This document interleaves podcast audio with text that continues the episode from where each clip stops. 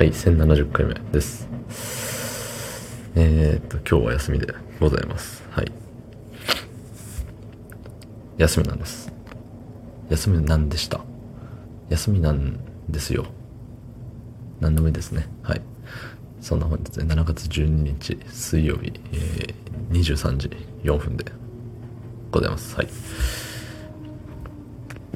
最近さ、最近っていうか昨日かなツイッターで見たんですけどなんかいやあのちゃんと読んでないから解釈が違うかもしれないんですけどなんか金持ちの家庭に生まれた子供はなんかその親の親がさ金に物言わしてあれやこれや英才教育みたいななんかさせるじゃんね。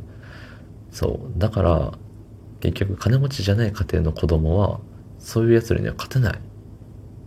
じゃん。だからじゃあもう子供を作らない方がいいんじゃね？みたいなのを見た気がします。うん。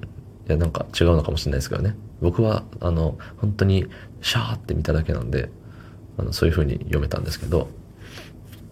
うん。なんかさうん、ま、負けたらあかんの？って思うんですよね。別にさ、それは英才教育を受けてる子供がさ、まああれやこれ字が、字がうまいとかさ、頭がいいとか、スポーツがすごいできるとか、ね、あったらかっこいいかもしれんけどさ、ね、なんかそれだけじゃないじゃない？それだけでなんか褒められるんだったらさ、別に人間である必要がないと思うんですよ。だってね、コンピューターの方が頭いいし、ロボットの方がね、スポーツでき、スポーツできるはちょっと、あれかもしれんけど、じゃあさ、機械だったら180キロでも何キロでもね、速い球投げれるけど、じゃあ人間が投げれるかっていうとそうじゃないし、うん、みたいなもんでさ、そう。だからさ、その、まあ、字が綺麗とかもね、別に印刷したらもうおしまいじゃないですか。うん。やっぱ、その人間の心というか、人間ならではのところって言ったらやっぱさ、何？